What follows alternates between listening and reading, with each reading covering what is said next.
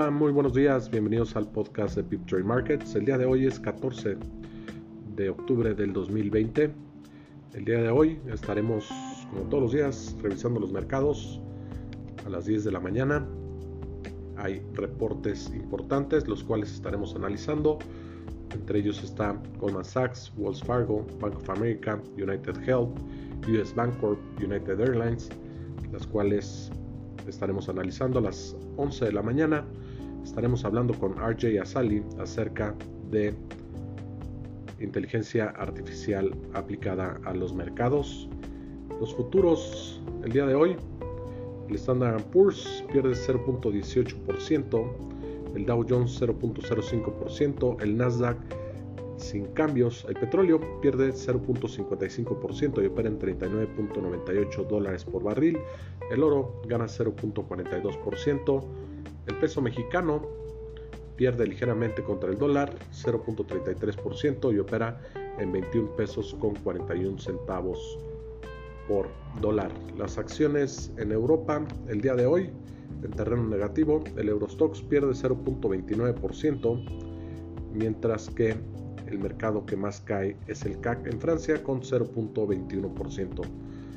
Las acciones en Asia el día de hoy cerraron en terreno negativo. El S&P ASX 200 cae 0.27%, resaltando la pérdida del Shanghai Composite Index en China que pierde 0.66%.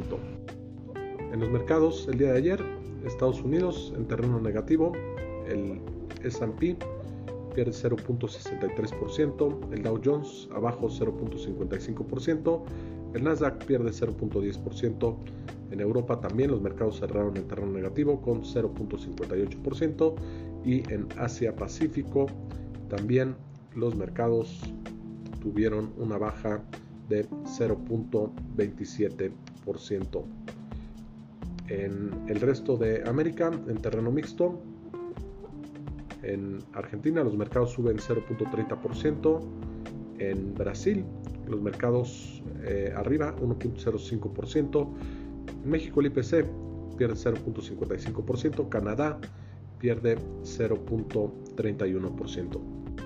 En las noticias el día de hoy, eh, en Estados Unidos, el paquete de estímulos económicos se ha politizado, por lo cual no han podido llegar a un acuerdo entre la Casa Blanca y los republicanos. Boris Johnson continúa con las conversaciones eh, con la Unión Europea a medida que se acerca la fecha límite para el Brexit. El día de hoy continúan los resultados del sector financiero.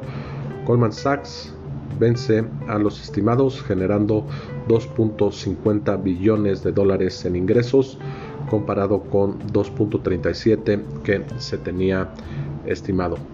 Los datos de COVID, Europa otra vez por arriba de los 100.000 casos reportados el día de ayer, Estados Unidos por arriba de los 50.000 y el país que más casos tiene vuelve a ser India por arriba de los 60.000 casos confirmados. En los datos económicos, en Australia sorprende el dato de la confianza del consumidor durante el mes de octubre. Sale en 105 cuando se esperaba 94.5 y durante el mes de septiembre había sido 93.8. La inflación en España sube durante el mes de septiembre a 0.2 en línea con lo estimado.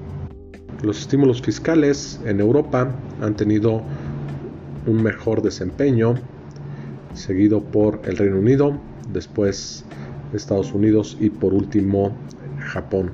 Le recordamos que el día de hoy tendremos a las 10 de la mañana análisis de mercados, a las 11 de la mañana estaremos hablando con RJ Asali acerca de inteligencia, artificial aplicada a los mercados.